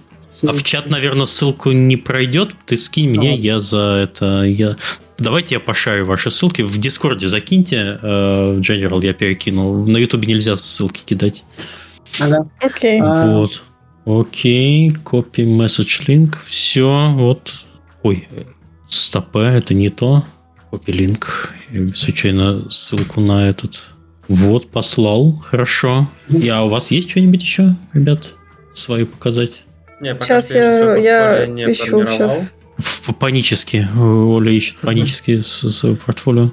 Я Ты упоминала игру на. Ичо, которая у вас есть. Можно ее тоже закинуть. А, Да-да-да, сейчас. Так, я только Да. не понимаю, как мне тут вернуться в чат. Ага, А, все. Так. Мгм. Ну, у меня в портфолио все ссылки есть. И, а, ну, сейчас отдельно скину на ичаю. Вот сейчас спрашивают люди, какие еще варианты вузов, кроме тех, что выбрали. А, точно в Нидерландах есть два университета. Это Hansa University of Applied Sciences, а, который фокусируется, как я помню, на Unreal. И есть а, Saxion University. а, там, опять же, ты не будешь работать в кастомных движках, опять же, более общее обучение. И оттуда люди отчасти идут в Индию, но а, есть люди, которые и в AAA пробиваются. Вот как раз в Богемию, опять же, уже в третий раз за выпуск приходит, но вот э, знакомый, который учился в Саксоне, он э, уехал в Чехию в Богемию. А, Мгм. но, опять же, если ты хочешь прям работать с кодом, с кодом, это Бреда University. Если ты хочешь делать игры в общем, то есть ты не уверен, что ты хочешь делать дизайн, код или это, то это а, Hansa University и Saxion University. Все, понятно. Спасибо большое. Я сегодня получил безумное удовольствие на этом выпуске. Было очень приятно с вами пообщаться. Получилось даже лучше, чем я думал, а это, а это прям хорошо. Взаимно. Давайте. рады. Удачи, Да, удачи огромное. вам. Да, удачи вам в ваших начинаниях. Всем классных проектов, отличной учебы и пока. Спасибо. Спасибо, пока. Всем удачи.